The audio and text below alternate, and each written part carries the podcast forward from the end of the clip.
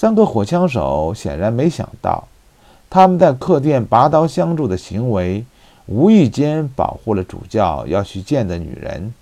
这也使得他们分外好奇这个人的身份。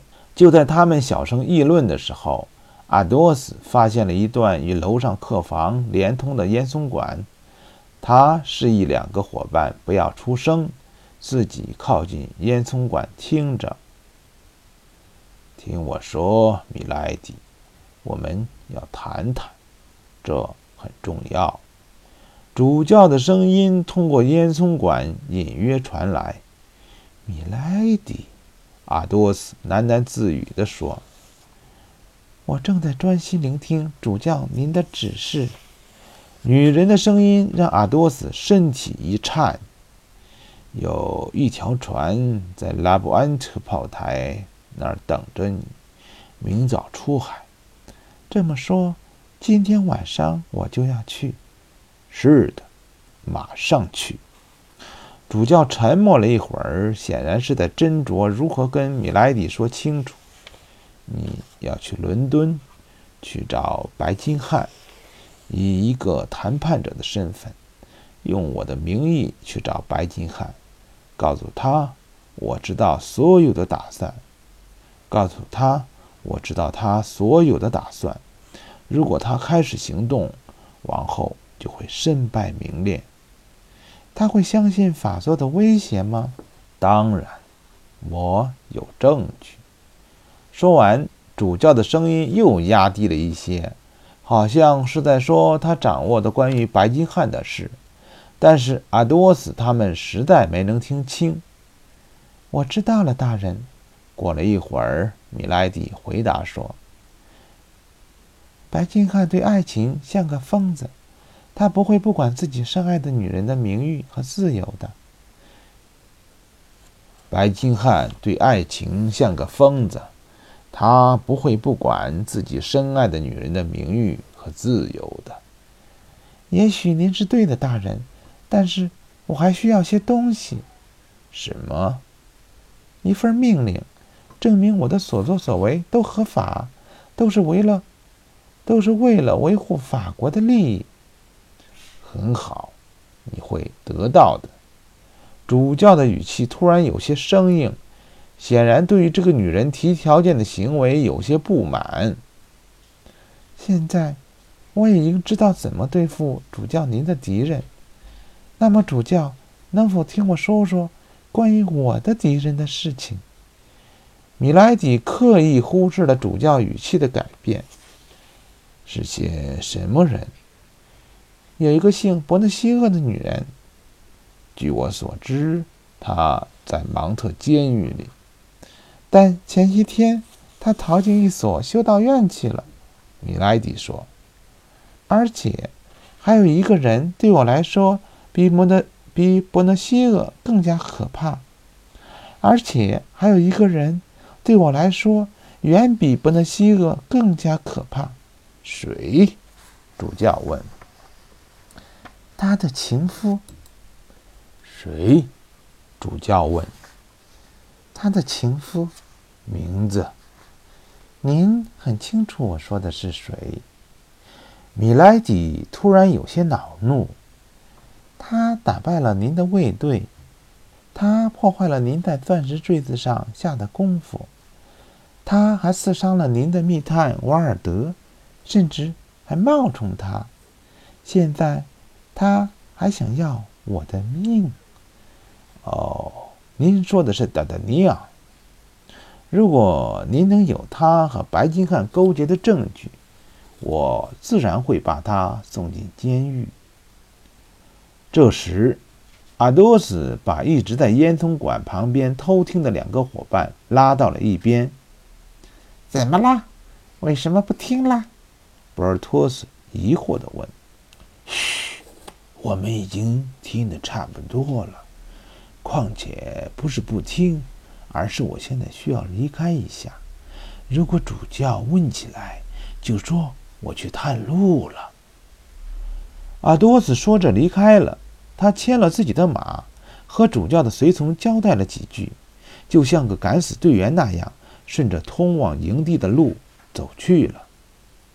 不一会儿，红衣主教就从楼上下来了。他看见大厅里只有阿拉米斯和博尔托斯在闲聊，快速地扫了一眼屋子之后问：“阿多斯先生人呢？”大人，大人，他认为路上不安全，出去侦察探路了。阿拉米斯回答：“哦，那么您两位一直做些什么？”赌骰子。博尔托斯扬了扬手里的骰子说。我还赢了些零钱花呢。那么，我们一起回去吧。说着，几个人各自牵了马上路了。另一边，阿多斯并没有真的去探他所谓的路，而是躲在一旁，等到主教他们离开后，又回到了客店。我们大人还有几句话要我对楼上的夫人转达。阿多斯对老板说了一句，就来到了米莱迪的房间外，推开了半掩着的房门。“您是谁？您想做什么？”米莱迪看着突然闯进来的人，吓了一跳。“您不认得我了，夫人？”阿多斯摘下帽子，向米莱迪走近了几步。米莱迪疑惑地打量了阿多斯几秒钟，突然惊骇地后退了一步。显然，您还记得我，阿多斯说：“拉斐尔伯爵。”米莱迪脸色苍白地退到了墙壁边，显得十分惊慌。“是的，拉斐尔本人，米莱迪，他专门赶来。”和您享受一下久别重逢的乐趣，阿多斯嘲讽地说：“我想和您坐下来谈谈，就像主教先生那样。”他向桌边的椅子示意了一下。米莱迪跌坐在椅子上，不知所措地盯着阿多斯。夫人，也许您是被派来人间的魔鬼。也许是地狱让您复活了，莫非是我记错了？我记得您当时是死了。米莱蒂显然也是想起了一些可怕的回忆，呻吟着低下了头，没有回答。显然，您又复活过来了，阿多斯讥讽道。地狱还给了您新的名字和新的身份。甚至几乎是重塑了您的容貌，但是恐怕您灵魂的污垢，您身上的烙印，并不能去掉。米莱迪触电一样从椅子上弹了起来，定定地注视着阿多斯。阿多斯坐在椅子上一动不动，就像我认为您死了一样。恐怕您。也一直认为我死了，对吧？阿多斯的名字掩盖了德拉菲尔伯爵，米莱蒂的名字也掩盖了安娜比埃伊。在您嫁给我的时候，您叫那个名字。不过，恐怕那名字底下还掩盖了别的身份。呵呵呵。阿多斯笑着说：“我们都活到了今天。”因为我们都以为对方死了，回忆总没活生生的人那么折磨人，是吧？你要怎么样？你究竟是怎么找到这里的？米莱迪问。我对您所做的每件事了如指掌，但您不知道我存在的时候，您不相信。看见米莱迪的神情。阿多斯继续笑着说：“ 您偷了白金汉的钻石坠子，绑架了伯纳西克太太，您爱上了瓦尔德伯爵，却被达德酿愚弄了。在达德酿识破了您的秘密之后，您又派了两个人去追杀他。而就在刚才，您和主教商量好，您帮助主教去对付白金汉，而主教同意您去杀。”达达尼亚，米莱迪的脸色越来越难看。您真是魔鬼。”他说：“也许，也许吧。但是，请您听清楚，不管您对白金汉做什么，我都管不着。但如果您敢伤害达达尼昂一丝毫毛，我向您起誓，您就再没命去犯罪了。是他冒犯我，他他必须死。”米莱迪说，“恐怕。”我不能让您这么做，达德尼昂是我喜欢的朋友，是我要忠心保护的伙伴。阿多斯很久没有过的渴望杀人的情绪被这眼前的女人激发出来，那些让他揪心的回忆，让他杀人的欲望逐渐高涨。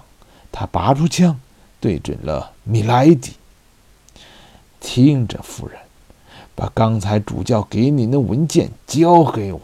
否则，我发誓，我会让您的脑袋开花。米莱迪显然了解阿多斯并不是在开玩笑，他只是犹豫了一秒，就把一张纸交给了阿多斯，纸上写着：“为了国家利益，本文件的持有者是按照我的命令执行了他的使命。”后面有主教的签名和日期。很好，那么希望我们后会无期。阿多斯说完，头也不回地离开了客店。他抄小路赶到了营地前的大路上，不一会儿就见主教一行出现在了路上。阿多斯先生，感谢您为我提供了如此严密的保护。主教显然不知道阿多斯做了什么。十分热情地说：“他和火枪手们告别，回到了军营。等到主教消失在他们的视线范围内，阿多斯给他们看了看主教签署的文件。这边，米拉迪在房间里有些犹豫。他虽然可以说出阿多斯的行为，但他背上烙刑的事无疑会被阿多斯说出来。米莱迪在权衡利弊之后，决定。”还是按照主教的吩咐去英国，于是他和主教派给他的人一起向英国出发了。